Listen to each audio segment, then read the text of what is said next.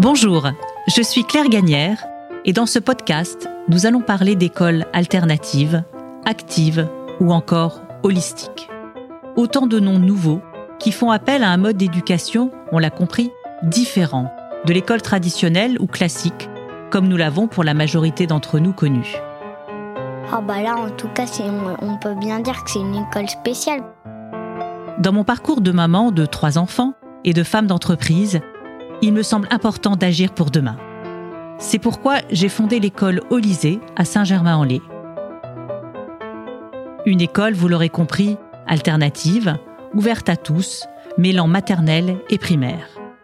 Moi, j'apprends à vivre avec d'autres personnes, à être avec des enfants et être avec les plus petits. Pour y voir plus clair et mieux comprendre ce mode d'éducation, chaque mois, j'invite à ce micro des experts avec qui nous aborderons des sujets de fond pour mieux comprendre cette nouvelle approche de l'apprentissage qui font de plus en plus d'adeptes. Bienvenue dans le podcast Olysée, une école pour la vie. Bonjour à tous. On parle de plus en plus d'écoles inclusives. Entendons par là des écoles ouvertes à tous, prenant en compte la singularité de chacun et n'excluant personne. Car la mission de l'école est de ne laisser aucun élève au bord du chemin. Et les choses vont plutôt dans le bon sens. Depuis la loi du 11 février 2005, qui vise à introduire le concept d'école inclusive pour réduire les inégalités et favoriser la réussite de tous à l'école, le nombre d'enfants handicapés scolarisés en milieu ordinaire a augmenté. Concrètement, cela signifie que tous les acteurs doivent s'engager dans une nouvelle conception de la scolarisation des élèves en situation de handicap. Mais qu'en est-il aujourd'hui réellement? L'accueil de tous les enfants est-il vraiment favorisé dans tous les établissements scolaires? Et que serait une école parfaitement inclusive et collective où chacun trouverait sa place? Pour répondre à ces questions, j'ai le plaisir d'accueillir trois invités à ma table. Juliette Speranza. Bonjour Juliette. Bonjour. Vous êtes enseignante et écrivez une thèse sur les normes scolaires et la neurodiversité. On va, on va parler de la neurodiversité tout à l'heure. Muriel Mauguin, bonjour. Bonjour Muriel. Bonjour. Vous êtes directrice des études de l'INSHEA, Institut national supérieur de formation et de recherche pour l'éducation des jeunes handicapés et les enseignements adaptés. C'est ça votre souffle. Oui. Maître de conférence en droit et vous travaillez sur la question du droit à l'éducation. Et notre troisième invitée, Tania Ricci. Bonjour Tania. Vous êtes psychologue de la plateforme Petite Enfance et Handicap Egaldia et enseignante en psychologie de l'enfant et dans le domaine du handicap. Oui, bonjour. Alors, l'handicap à l'école, quel constat? Juliette, je m'adresse à vous. Vous avez créé donc l'association La Neurodiversité France, qui rassemble familles et professionnels de tout horizon dans le but de valoriser la diversité des intelligences. Et vous êtes aussi l'auteur de L'échec scolaire n'existe pas aux éditions Albin Michel. Livre que je recommande à tous les parents et tous les jeunes, euh, tous les jeunes adultes. Pour commencer, dites-nous en quelques mots ce qu'est la neurodiversité. Cela se rapproche de ce qu'on appelle l'école inclusive?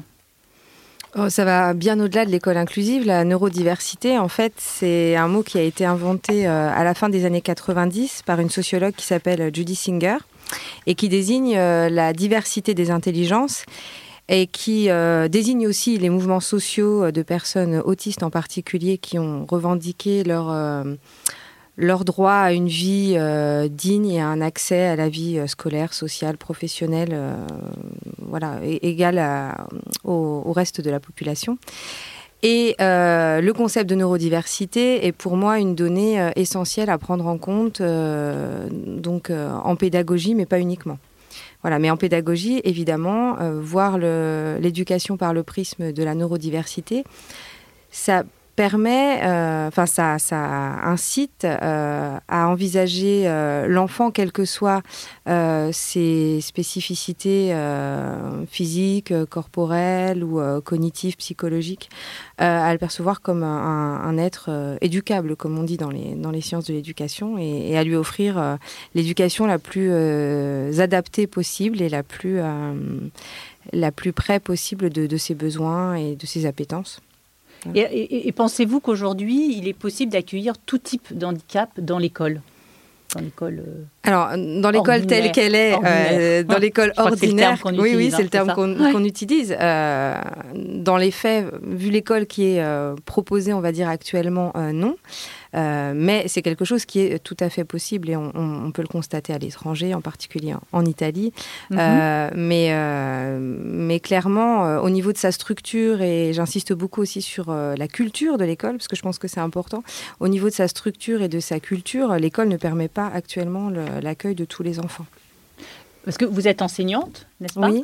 Et alors, euh, euh, justement, quelle est la place qu'on accorde à ces enfants finalement atypiques à l'école? Est-ce que et d'abord, qu'est-ce que c'est un enfant atypique? Est-ce que c'est un mot qu'on peut employer alors, oui, c'est un, mot qu'on peut employer parce que, alors là, vous soulevez une question qui est assez, euh, qui est assez complexe. Je vais essayer d'en parler euh, de manière synthétique. En fait, les enfants qu'on appelle les enfants atypiques, c'est les enfants qui sont concernés par euh, un trouble, ou, donc un trouble 10, TDAH, donc trouble de l'attention avec ou sans hyperactivité, ou qui vont être, par exemple, au potentiel, autistes, etc. Mais en fait, euh, la frontière entre un enfant euh, atypique et un enfant euh, neurotypique, comme on dit, donc un enfant entre guillemets normal, elle est quand même assez floue. Mhm. donc, les enfants, les enfants atypiques, si vous voulez, sont, vont être discriminés, à mon sens, suivant le, leur proximité avec la norme, suivant voilà le, ou, le, leur capacité à se camoufler, à s'adapter, à, à montrer qui, à montrer patte blanche pour montrer au système qui sont euh, à peu près valides, entre guillemets, à peu près normaux. Donc, euh, pour certains enfants, euh, on va, on va, ils vont être clairement exclus hein, du système, soit non scolarisés, soit scolarisés dans des dispositifs ou des structures qui sont externes à ce qu'on appelle l'école ordinaire. Et puis, il y a une, une forme aussi de, de, selon moi, de discrimination implicite qui va faire sentir à ces enfants qui sont euh, qui sont pas normaux, qui sont en dehors des clous, euh, mhm. et ça peut aller assez loin parce que c'est aussi pour moi à mon sens donc cette méconnaissance des enfants atypiques de la neurodiversité pour moi c'est un facteur euh, non négligeable de, de harcèlement scolaire, d'échec scolaire, de, de, phobie scolaire donc voilà c'est vraiment des enfants qui vont qui peuvent être, ça peut aller de l'exclusion euh, totale du système, une exclusion partielle, et puis, et puis une, euh, une, une, exclusion implicite, mais qui, les fait souffrir euh, tout au long de leur scolarité. Et est-ce que vous diriez que les, les, les, enseignants sont assez préparés ou formés à accueillir dans, les, dans leur classe des enfants justement atypiques ou est-ce que là, il y, y, a aussi quelque chose à, à faire, à améliorer? Mm. Bah, c'est très très hétérogène en fait. Ce, qu'on constate quand même, c'est que les enseignants qui sont sensibilisés euh, aux enfants, euh, à, la, diversité des mhm. profils euh, et, et, qui ont aussi de l'expérience, l'expérience de s'y adapter, vont être quand même dans des conditions, enfin vont être plus aptes évidemment à, à réagir, à, à s'adapter aux, aux enfants et à ne pas se braquer aussi face à ces enfants qui peuvent parfois euh, euh, leur sembler euh, s'opposer, être dans une, posture d'opposition alors que c'est pas du tout le cas, ou leur sembler ne rien comprendre alors qu'ils comprennent autrement. Donc, donc pour moi, pour moi clairement, il, voilà, il y, a, un enjeu de, formation et de sensibilisation à faire. Et, et, et, voilà, et, on manque aussi, voilà ce que je voulais dire, on manque aussi beaucoup d'effectifs parce qu'ils sont quand même euh, assez seuls, les enseignants, par rapport à, à ces situations-là. Quand on a, par exemple, 30 enfants, et donc on n'est pas formé, évidemment, mais même si on est formé, hein, on est un petit peu désemparé pour prendre en, compte et, qu'on a aussi des programmes à suivre, des programmes très stricts hein, pour prendre en compte leur diversité. On est un petit peu, euh, on est un petit peu seul aussi. Démunis. Voilà, démunis. Donc il y a, la, formation et, le voilà le nombre d'enseignants, les, moyens aussi. Voilà. Alors vous avez, vous avez écrit donc un livre qui s'appelle L'échec scolaire n'existe pas. Donc c'est un vrai manifeste. Alors selon vous, que manque-t-il aujourd'hui à l'école en termes d'outils, de supports, de, méthodes et pourquoi l'échec scolaire euh, n'existerait pas? Bon alors, du coup, je réexplique le titre. Donc l'échec scolaire n'existe pas. Donc euh, parce que pour moi, en fait, on, attribue aux enfants donc un échec qui est en fait celui de l'école. Parce qu'en fait, euh, je pense que ce qu'on attend aujourd'hui, ce qu'on devrait attendre de l'école aujourd'hui, ce n'est pas euh, de, de, de, de, créer, de produire des enfants euh, valides, euh, productifs. Enfin, je dis valide, j'utilise beaucoup ce mot parce que c'est aussi un mot qui est employé dans le, dans le monde du handicap. Donc, j'insiste dessus, mais ça veut aussi, c'est aussi ce qu'on attend d'un élève. On essaye de le rendre valide, apte à produire quelque chose pour la société. Alors qu'en réalité, la société évolue de telle manière euh, à ce qu'en fait, ce qu'aujourd'hui on va attendre de, l'école, c'est qu'elle accompagne chaque enfant et qu'elle l'accompagne dans un épanouissement euh, euh, en accord en fait avec ce qu'il est. Et puis mhm. évidemment qu'il apprenne aussi à vivre avec les autres, à, construire sa vie. Mais il peut pas le faire en étant en permanence contrarié, en permanence, enfin contrarié au sens fort du terme. donc voilà, pour moi, on attribue à ces enfants un échec qui est en fait l'échec de l'école, qui dès le plus jeune âge en fait leur reproche d'être ce qu'ils sont, les met en situation bah, d'échec, de souffrance. Et voilà. Donc pour moi, voilà, c'est l'échec, c'est l'école qui ne réussit pas, euh, qui ne remplit pas son rôle. Euh, par sa structure et par sa culture. Alors vous faites bien aussi de parler du, dans votre question du, terme de méthode, parce que en fait je crois qu'il faut vraiment qu'on sorte de cette obsession euh, de la méthode, parce que justement quand on parle de neurodiversité, la neurodiversité c'est quelque chose d'infini. On ne peut pas placer les enfants, à mon sens, dans des cases, dans des catégories, même si évidemment euh, des diagnostics, des profils d'enfants, ça aide, hein. ça mhm. aide les, enseignants et, et toute l'équipe pédagogique à accompagner les enfants, mais il ne faut pas se fier à une méthode et penser que cette méthode-là euh, va permettre à l'enfant euh, d'apprendre mieux, d'être mieux, parce qu'en fait, chaque enfant a des besoins euh, très spécifiques. voilà, je, pense que tout le monde le sait, mais je crois qu'il faut vraiment qu'on rapproche cette évidence-là de, des enjeux pédagogiques. Donc pour moi, il n'y a pas une méthode, il y a une posture que j'appelle euh, réactive. Enfin voilà, c'est mon, terme à moi, mais je pense que d'autres trouveront leur propre terme. Mais moi, j'appelle ça la posture réactive. C'est une posture d'ajustement permanent et puis aussi euh, une, une, aptitude, une capacité à être dans le, dans, le moment présent avec l'enfant, et c'est-à-dire à, tout le temps euh, être à l'affût euh, d'un centre, enfin d'un intérêt mhm. particulier, euh, d'un besoin particulier pour pouvoir réajuster en permanence son enseignement. Il faut avoir les conditions. Euh, c'est ce que j'allais dire. c'est pas on, est, on est d'accord, mais voilà, moi je, je voilà, je pose l'idéal et après voilà, on essaie de construire une école qui va dans ce sens-là. et puis par rapport aux outils. Aux outils, je pense que là, pour le coup, je suis pas sûre que ce soit une question de moyens, c'est plutôt une question euh, justement de, d'ajuster en fait ces outils-là euh, aux besoins individuels des élèves. Je, prends par exemple le numérique, on voit encore des enfants qui auraient besoin euh, de supports numériques qui n'en ont pas. Et on voit par contre des enfants ou des écoles où on va être inondé de, tablettes ou d'activités numériques alors que c'est pas forcément indispensable. Donc voilà, je crois qu'il y a aussi un réajustement à faire. Euh, et, un gros, gros travail, je réinsiste là-dessus, euh, mais à, mon sens, c'est indispensable, vraiment sur la culture, sur le, le, questionnement en fait de, de, l'institution. Enfin, il faut que l'institution se questionne et que le, la, société entière se questionne sur euh, le rôle de l'école, sur pourquoi on mène nos enfants à l'école, mhm. ce qu'on doit leur apporter. Et pour en revenir à la question du handicap et des discriminations, pourquoi un enfant qui aurait un profil différent, qui aurait un handicap et encore, hein, un handicap à l'école parfois mm. n'est pas un handicap aussi euh, à la maison, hein, dans certains cas, euh, devrait être mis hors de, hors de la société. C'est intéressant parce que lors de notre précédent podcast, on a parlé justement de la finalité de l'école. Et là, on voit bien qu'on n'est pas, euh, on ne comprend pas très bien en fait finalement la finalité de l'école, et elle n'est pas la même pour tous. Et, et du coup, est-ce que vous diriez que ça expliquerait peut-être qu'il y ait de plus en plus d'écoles dites alternatives, justement, mm. qui essayent de sortir du système classique pour être peut-être plus proche effectivement de chaque enfant Est-ce que, est que ça pourrait expliquer euh, le boom qu'il y a euh, mm. d'écoles alternatives? Oui, tout à fait. Je pense que ça, pour parler un peu trivialement, je pense que ça explose à la figure de certains parents qui se disent mon Dieu, mais qu'est-ce que cette école publique est en train de faire à mes enfants et Mhm. qu'ils les sortent? Mais c'est- dramatique dans un sens, même Oui. si c'est très bien que certaines personnes le fassent, mais c'est dramatique qu'on soit obligé de faire ça et puis de, de- de construire ces écoles-là pour pallier finalement euh, les, le- les, les- les défaillances de, de notre institution.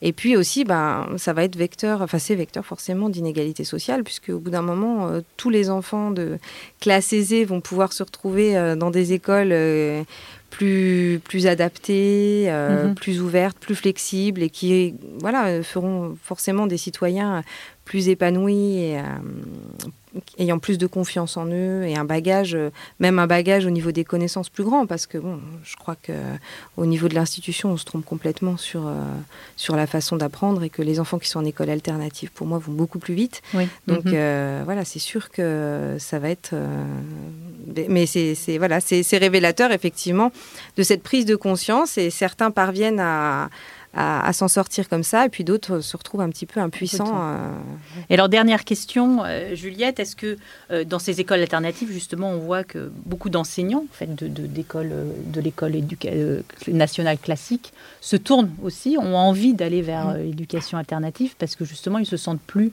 euh, à l'aise avec euh, l'enseignement euh, classique et ont envie d'enseigner différemment et donc du coup sont obligés de sortir, eux aussi finalement, de l'éducation euh, euh, normale pour aller vers ces écoles alternatives.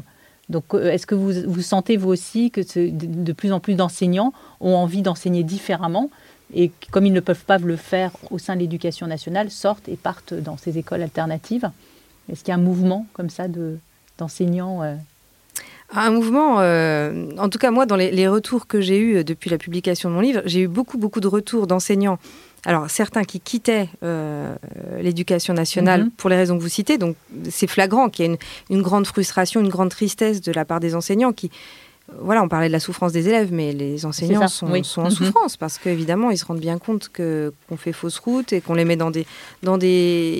Les enseignants parlent souvent d'injonctions contradictoires, mais c'est complètement ça. hein. On leur demande d'être bienveillants, mais en même temps, il faut suivre la cadence, il faut euh, euh, gérer euh, 30 petits en même temps. Enfin, c'est tout est tout est complètement euh, de différencier.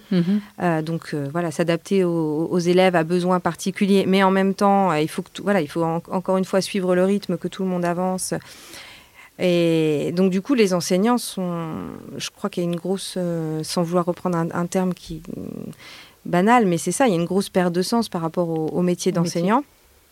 Donc oui, clairement. Après, je pense qu'il y en a beaucoup aussi qui se sentent un petit peu, euh, un petit peu piégés dans leur. euh, je crois qu'il y en a beaucoup qui n'osent pas non plus. Il y, a, il y a de plus en plus de démissions, mais je crois que c'est rien. C'est par Oui, rapport par au rapport nombre au nombre. d'enseignants qui aimeraient franchir le pas, mais qui, qui voilà, qui n'osent pas trop. euh, pour des raisons euh, personnelles, financières, et puis des raisons euh, peut-être éthiques aussi, hein, pour rester dans l'enseignement public, pour, euh, pour être là pour tous les enfants aussi. Mhm. C'est voilà, je pense que mais il, y a, il faut vraiment que, que les enseignants soient, soient écoutés. Merci beaucoup Juliette. On, on reviendra tout à l'heure euh, en fin de- en fin d'émission sur d'autres questions. Euh, donc maintenant, je, je m'adresse à Muriel. Donc Muriel, vous êtes directrice des études, donc je redis de l'INSHEA. Euh, alors, comment accueille-t-on un enfant handicapé pour qu'il s'insère dans le milieu scolaire, Muriel Alors justement, on ne peut pas poser euh, la question comme, Comme- ça si on se place dans une perspective euh, inclusive, puisque dans une perspective euh, inclusive, on ne va pas essayer d'insérer un enfant euh, dans le système en essayant de le rapprocher euh, de la norme. Euh, ça, c'est la démarche en fait qui caractérisait ce qu'on appelle la politique d'intégration scolaire, où on mettait en avant euh, la scolarisation en milieu ordinaire pour les enfants en situation de handicap, mais pour les seuls enfants Mhm. en mesure de répondre aux attentes euh, de l'école. Donc c'était euh, c'était conditionnel. Dans une perspective inclusive, en fait, comme vous l'avez dit, l'école, elle a vocation à accueillir euh, tous les enfants, quelles que soient leurs caractéristiques individuelles, sociales, leurs aptitudes, euh, leurs besoins. Et c'est, comme Juliette le disait, c'est à l'école, c'est à l'école de, s'adapter. Donc l'effort, il, doit être fait du côté de, l'école. Il y a une, phrase d'un rapporteur spécial des Nations Unies sur le handicap que j'aime bien, il s'appelle Ben Lindquist, il dit « Ce ne sont pas nos systèmes éducatifs qui ont droit à certains types d'enfants, c'est le système scolaire d'un pays qui doit être adapté pour répondre aux besoins de tous les enfants. Et comme vous l'avez dit, en fait, cette conception-là, elle apparaît bien dans le, dans le code de l'éducation, mhm. dans les, principes, mais ça exige une réelle transformation euh, du système scolaire et on en est loin pour l'instant. Oui, parce que l'école, l'école finalement, c'est l'école de la République, hein, c'est bien ça, c'était donner l'égalité des chances à tous, et on s'aperçoit effectivement qu'aujourd'hui, il y a encore... Euh, encore du, travail. Euh, alors, on, constate quand même que deux fois plus d'élèves en situation de, handicap ont été scolarisés en milieu ordinaire. Donc ça, c'est des chiffres qu'on a retrouvés donc depuis 2006.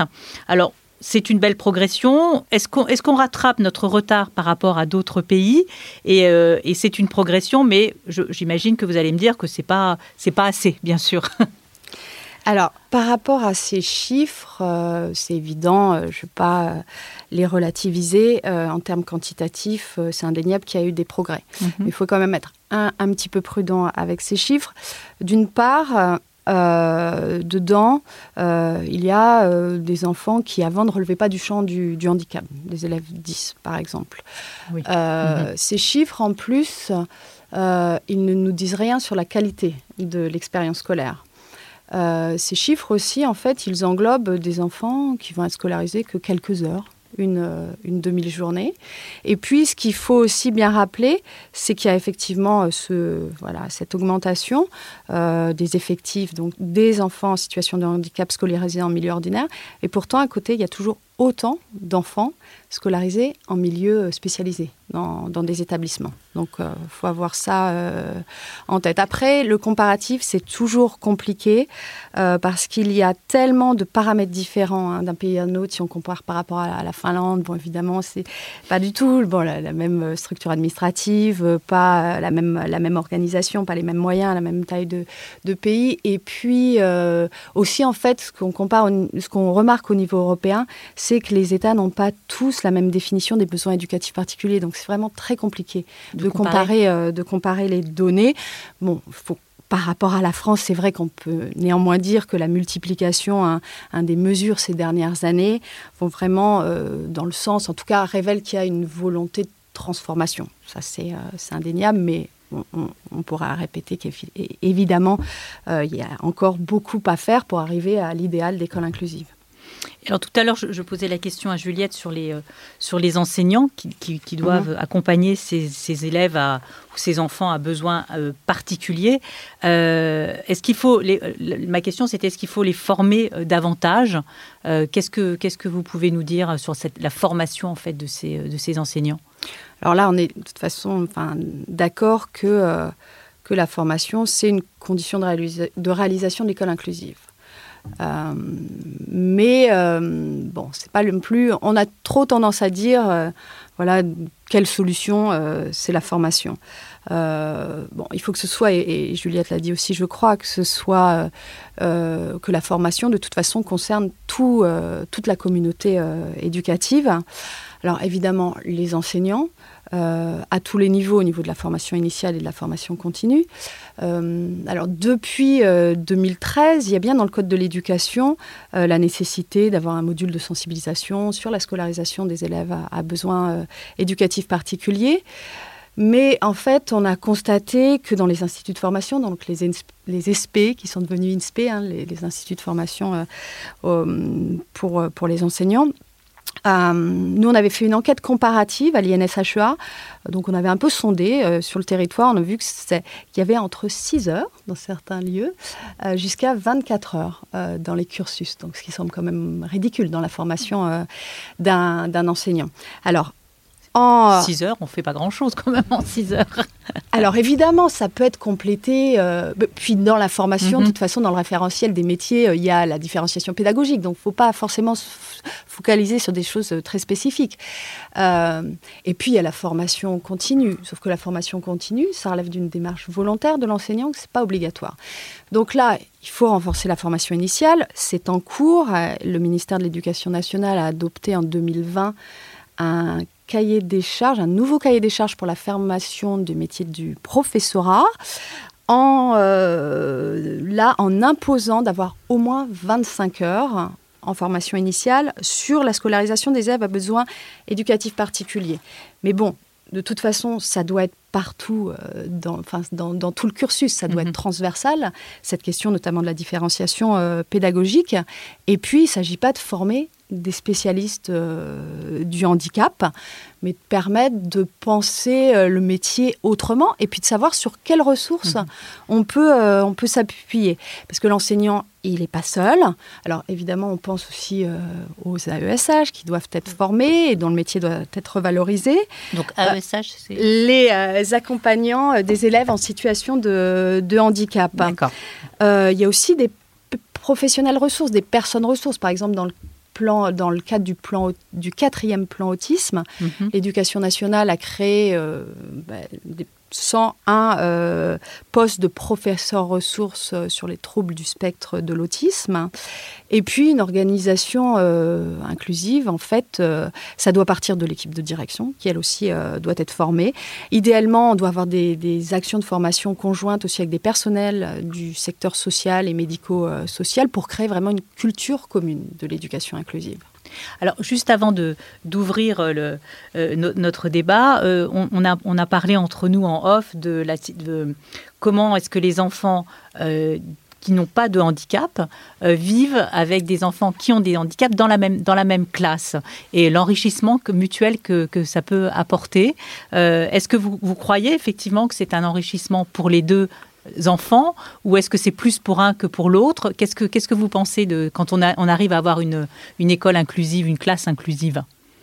Bah, être dans une classe qui ressemble le plus possible à la société, à sa diversité, je pense que ça ne peut être euh, que riche. Après, bon, en plus, moi, comme juriste et euh, qui suis beaucoup euh, tous les contentieux des parents, d'abord aller dans le sens de toute façon, l'école inclusive, oui, c'est d'abord pour respecter le droit à la scolarisation pour tous, mais moi, comme mère, euh, avec des enfants qui ont toujours été scolarisés, alors souvent avec des enfants euh, euh, autistes, je vois que c'était une- d'une grande richesse. Et moi-même, comme j'ai des, des expériences d'enseignement en dehors de l'enseignement universitaire, notamment aux, États-Unis, euh, dans une école française, je voyais que les, enfants étaient une grande ressource pour accompagner les, euh, les enfants avec des besoins spécifiques. C'était vraiment. euh, et que ces enfants-là, de toute façon, effectivement, si aujourd'hui on a du mal avec l'école inclusive, pour eux, ce sera totalement euh, naturel.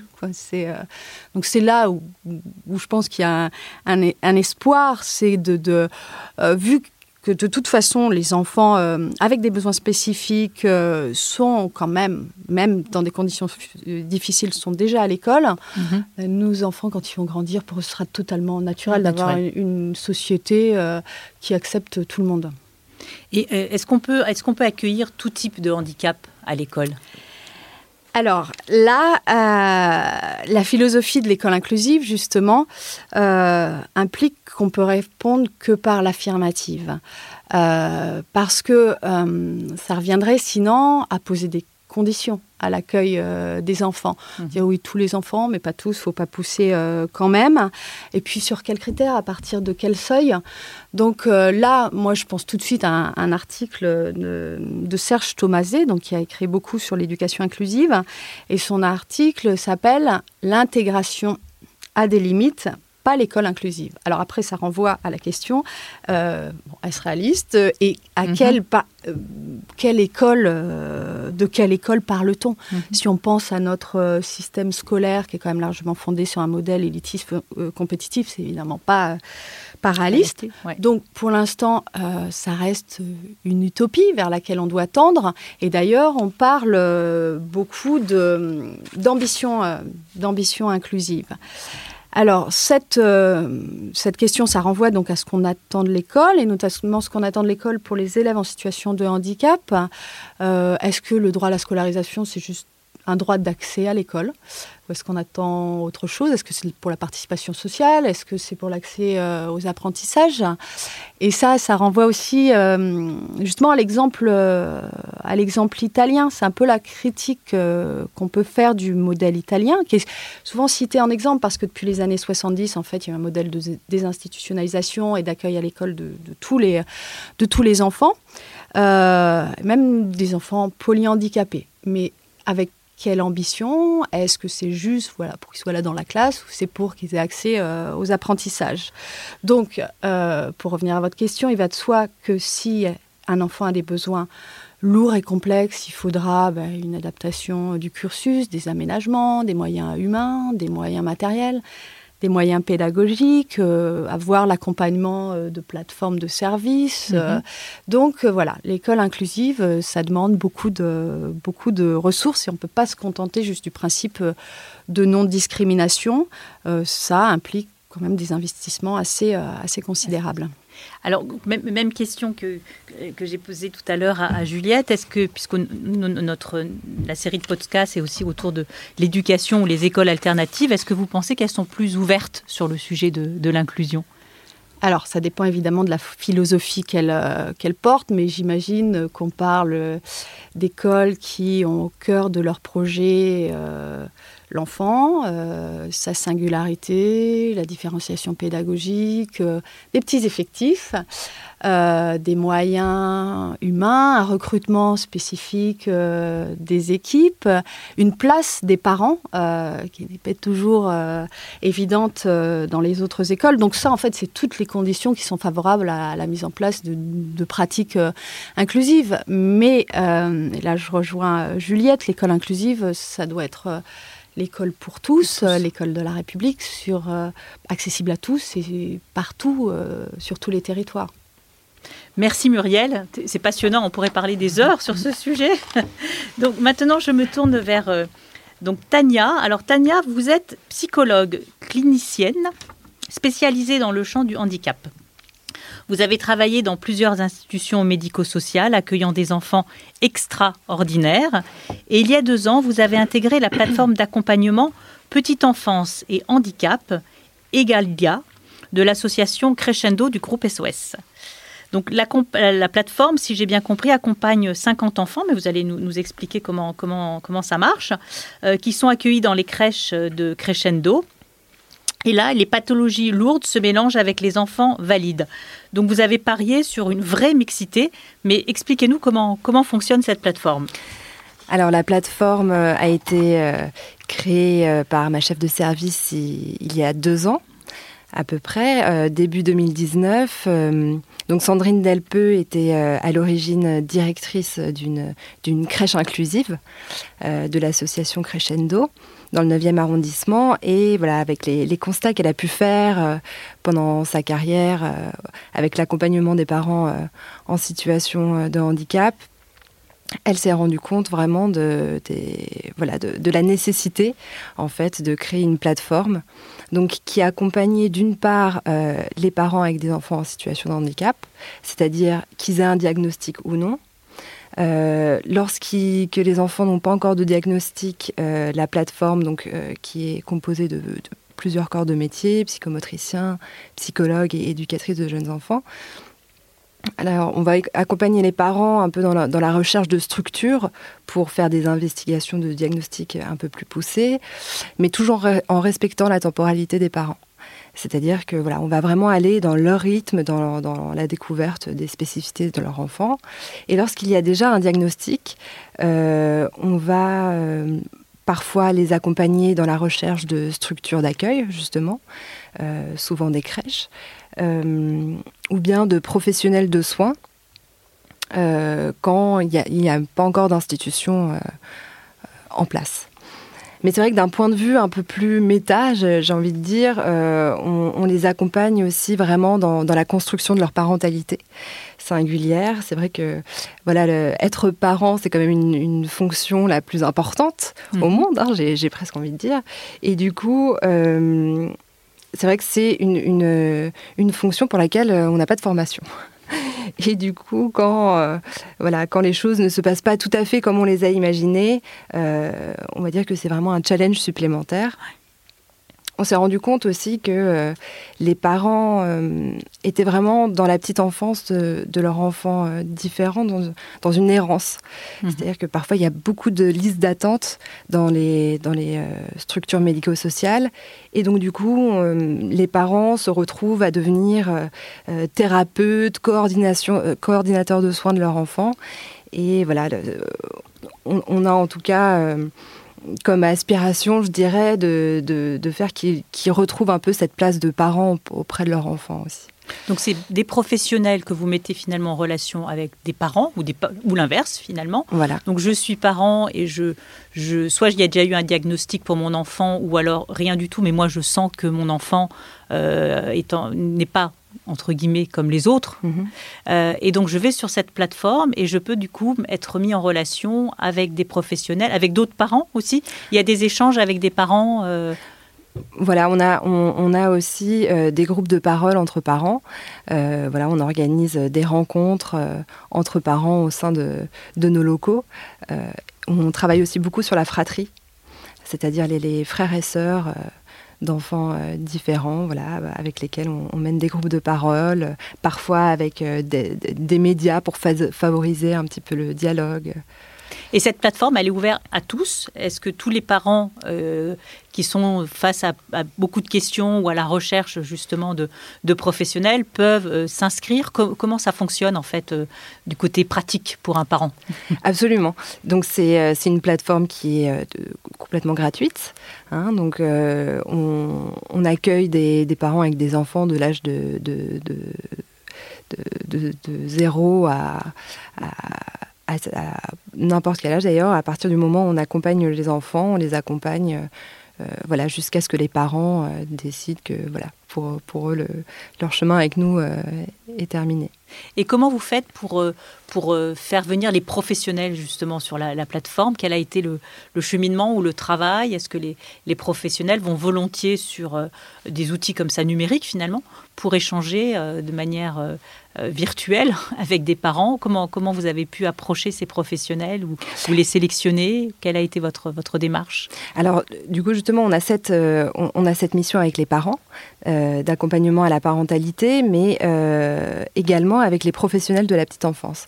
C'est-à-dire que parfois, c'est des, des, structures, donc on, travaille crescendo, ça c'était à mhm. l'origine, mais maintenant on, a, on s'est ouvert aussi à d'autres euh, crèches associatives ah euh, qui donc font appel à nous, euh, soit voilà, s'ils ont une, des questionnements sur un enfant qu'ils accompagnent.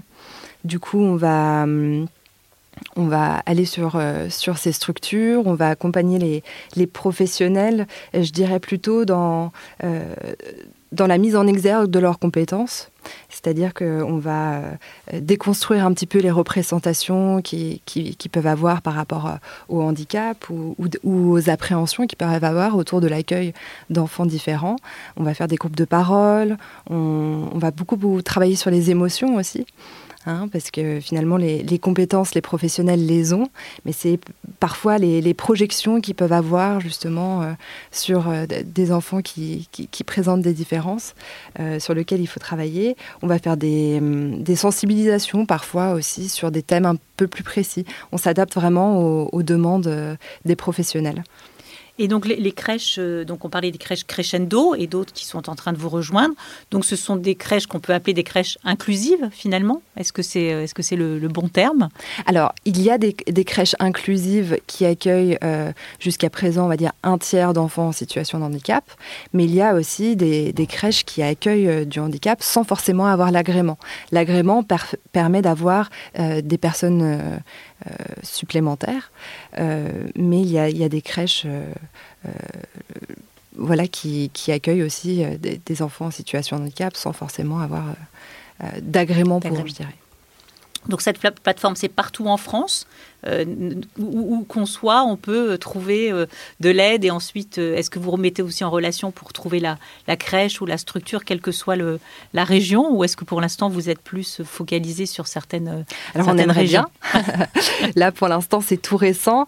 le projet pilote a eu lieu en 2018 et on a pu avoir des fonds nécessaires pour avoir plus de professionnels depuis janvier 2019. Donc pour l'instant, on est vraiment cantonné à à, Paris.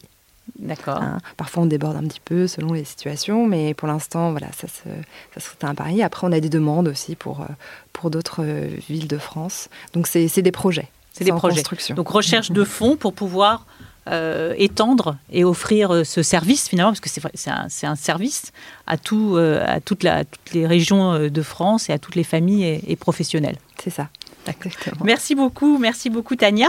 Alors on va, on va bientôt euh, conclure et euh, donc je vais vous poser une dernière petite question à toutes avant de, avant de passer à la chronique de Chase. Euh, alors on a, beaucoup discuté sur l'école inclusive et, et les, progrès qui, qui, ont été faits et qu'il y a encore à faire. Donc le chemin est encore long. Juliette, est-ce que vous pensez que nous sommes sur la bonne voie? J'ai envie de rebondir sur euh, quelque chose d'intéressant qu'avait dit Muriel euh, rapidement. C'est que effectivement, il y a quand même beaucoup plus par rapport au handicap. Il y a quand même beaucoup plus euh, de, qui sont, de handicaps qui sont reconnus. Je crois que les, les, personnes bénéficiaires de l'AH ont doublé depuis les années 90, donc l'allocation adulte handicapé. Donc ça veut dire qu'il y a mhm. une reconnaissance voilà, qui est vraiment exponentielle de handicap. Et alors, c'est assez, euh, du point de vue euh, de la pédagogie, c'est assez euh, ambigu comme, comme position parce que du coup, en fait, on a à l'heure actuelle des parents d'enfants dits à haut potentiel qui doivent passer par la case MDPH pour avoir des aménagements. Alors voilà, d'un côté, on a les spécificités de certains enfants 10 par exemple ou TDAH qui vont avoir besoin d'aménagements qu'on prenne en compte voilà, leur, profil à l'école pour, pour pouvoir voilà, grandir correctement, mhm. s'épanouir, etc. Et on a par contre euh, une, un phénomène un petit peu de pathologisation aussi des différences. Alors voilà, il faut à la fois être prudent, à la fois, à mon avis, prendre en compte euh, la différence, la diversité, et vraiment aussi être prudent pour pas euh, pathologiser ce qui parfois peut être juste un profil voilà, différent, avec des ressources aussi, des, voilà, différentes, intéressantes aussi. Voilà. Muriel, est-ce que vous partagez, est-ce que vous souhaitez ajouter un... Est-ce qu'on est sur la bonne voie? Oui, alors euh, vous parliez de est-ce que le chemin est long? Alors quand on part de loin, le chemin est forcément long. Et, en répondant à la question, euh, je veux pas qu'on oublie euh, les parents. donc répondre mm. par l'affirmative, ça peut être aussi insupportable. Donc les parents qui se battent quotidiennement pour que mm. les droits qu'ils ont soient reconnus sur le terrain pour que la place de leur enfant à l'école soit pas constamment euh, remise en question, pour qui ça peut être difficile d'entendre la satisfaction du gouvernement mm. sur les, euh, les progrès accomplis. Euh, tout le monde parle d'inclusion, mais il y a quand même un gros décalage entre voilà justement cette idée, cet idéal et la réalité qu'ils vivent. Donc oui, on peut considérer qu'on est sur la bonne voie déjà parce qu'on ne va plus remettre en question qu'il faut assurer l'inclusion, mais on se demande plutôt comment faire. Mhm. Mais euh, pour reprendre ce que disait Juliette, effectivement, on ne peut pas construire euh, l'école inclusive en se ciblant sur certaines catégories. Euh, c'est un projet de société et qui vise pas justement uniquement à renforcer bon, les droits des enfants en situation de handicap. Si on prend les choses par le petit bout de la lorgnette, on ne changera pas l'institution mhm. scolaire. Hein. Et puis, comme je l'ai dit également, euh, c'est une ambition qui demande euh, des, euh, des, moyens humains et mmh. financiers. Justement, Tina, avec la plateforme, donc on est déjà vers un, process finalement en bonne voie pour la partie crèche, en fait, au niveau inclusion, mais, mais plus loin. Et donc, vous, vous pensez qu'on est aussi sur la, sur la bonne voie et qu'on peut bah aller encore plus loin, bien sûr. Bah oui, et, je rebondis aussi à, la question que vous aviez posée euh, à Muriel sur euh, les, bénéfices aussi pour des enfants euh, neurotypiques hein, de, de, l'inclusion. C'est vrai que nous, on a vraiment cette, cette, cette vision de, de, de, l'inclusion euh, qui va dans les deux sens. C'est-à-dire que aussi bien pour l'enfant en situation de handicap, qui va avoir du coup euh, une pluralité d'images identificatoires aussi euh, pour, pour lui, pour son développement, son fonctionnement, mais aussi pour des enfants neurotypiques qui, bah, à la crèche, finalement, ne font pas la différence. Hein. C'est un peu plus tard où ils vont poser la question. Pour eux, un enfant est avant tout un enfant. Mm-hmm. Hein. et c'est-à-dire que même s'il a, par exemple, des difficultés motrices, et eh ben, il va aimer le chocolat comme lui, ils vont euh, jouer à la dinette ensemble, et puis euh, l'enfant va aussi se mettre à son niveau. Si par exemple il n'a pas l'usage de ses jambes, il va pouvoir se mettre au sol euh, pour communiquer avec lui. Et pour moi, c'est vraiment aussi œuvrer à l'origine de ces fausses représentations qu'on peut avoir et ne pas voir l'enfant différent sous le prisme du handicap, mais tout simplement comme un enfant. Avant tout. Beau message, euh, beau message d'espoir. Merci beaucoup, merci à toutes les trois. Euh, C'était passionnant. Et, maintenant, je me, tourne vers Chase, puisque à chaque, euh, chaque épisode, nous avons la joie d'accueillir Chase qui répond à des questions, à des questions que posent, que posent des parents. Donc Chase, vous êtes en charge de la communication à l'école au lycée. Et donc, vous avez cette habitude donc, de répondre aux questions les plus fréquentes que se posent les parents euh, sur les, sujets que nous abordons euh, pendant nos podcasts. Alors, Chase, que font les écoles alternatives pour égaliser les chances des enfants en situation de handicap? Les écoles alternatives ont pris le pas sur les écoles classiques au niveau de l'inclusion scolaire. Elles ont compris qu'inclure commence par un changement de regard sur ces enfants atypiques qui se sentent marginalisés. L'adulte reconnaît que la différence cognitive est une source de richesse. En apportant la mixité dans les classes, les écoles innovantes créent une dynamique interactive où tous les enfants participent et profitent de la singularité de chacun. Ces écoles ouvertes à tous proposent un environnement scolaire adapté aux besoins de chaque enfant. Cet accueil individualisé permet aux enfants qui ont des besoins éducatifs particuliers de vivre une expérience scolaire positive et de découvrir la voie de la confiance. Est-ce qu'on peut dire alors qu'une école alternative va accompagner beaucoup mieux, euh, voilà, beaucoup mieux, un enfant à besoin particulier Oui, absolument. Dans les écoles alternatives, l'adulte cherche à comprendre la personnalité de chaque enfant et crée un climat d'empathie, de respect et de non-jugement. Au lieu de se focaliser sur les faiblesses de l'enfant, on lui laisse le temps et la liberté de découvrir toutes ses ressources intérieures, ses forces et ses talents. La différenciation pédagogique, la liberté d'apprentissage, l'écoute positive et la mixité permettent aux enfants atypiques de vivre des expériences riches et stimulantes, comme tous les autres enfants de leur âge. Ces modèles d'école pleinement inclusives montrent que les handicaps n'empêchent pas les enfants d'apprendre et qu'apprendre leur permet de vivre mieux, plus heureux, d'optimiser leur potentiel et de les faire gagner en autonomie et en confort de vie. Dernière question, Chase. Quel, est quel impact pardon, peut avoir la présence d'enfants atypiques dans une classe? Alors, contrairement à ce qu'on pourrait penser, les personnes en situation de handicap ne retardent pas la classe. Un rapport sur la qualité de vie à l'école des enfants en situation de handicap montre que l'inclusion scolaire a des effets positifs sur le bien-être des enfants. Cette analyse réalisée en Europe, aux États-Unis et au Canada conclut que plus les élèves sont scolarisés en classe ordinaire, plus leurs notes en langue et maths sont élevées. Les résultats montrent aussi que le contact régulier avec les enfants atypiques diminue les préjugés dans la classe et augmente les comportements d'entraide et de tolérance envers leurs camarades. Les enfants en situation de handicap n'ont pas besoin d'un espace isolé, mais simplement d'un lieu plus malléable, totalement dédié à leurs compétences multiples et infinies, qui leur permet d'être bien ancrés dans la société dont ils font partie.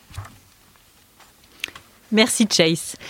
Alors merci à, merci à nos trois invités, donc euh, Juliette, Muriel et Tania. Est-ce que vous, vous souhaitez nous faire part peut-être de votre actualité, si vous avez euh, des conférences à venir, euh, des informations que vous souhaitez nous communiquer, un nouveau livre, Juliette? Pas encore, il y a plusieurs en cours, thèse. mais pas encore. Bah, une thèse, oui, oui. Non, bah après, on peut suivre aussi mon actualité sur ma page Facebook personnelle, donc Juliette Speranza, et puis aussi celle de mon association, la Neurodiversité France. Voilà. Merci Juliette. Muriel Alors l'actualité de l'INSHA, et bon là, je ne veux pas oublier certains collègues, donc je vais juste bon, citer de deux projets. Euh, On a là euh, une, une chaire euh, handicap, euh, éducation et numérique qui est en train de, de se créer avec euh, euh, à la fin du mois un premier hackathon. Et puis, euh, on a, euh, à partir de l'année prochaine, une nouvelle formation, un DU, pour les établissements français à l'étranger. Euh, parce qu'ils pas, n'ont pas nécessairement accès justement à ces formations-là. Donc, on crée un DU sur l'école inclusive pour les établissements français à à l'étranger. l'étranger. D'accord, merci beaucoup. Tania? Euh, pas, pas forcément de, de- de nouveaux projets, en tout cas, euh, tout simplement de, de continuer euh, notre travail voilà, auprès Et- des parents et des professionnels. et d'aller sur la plateforme. C'est ça. Très bien. Merci beaucoup.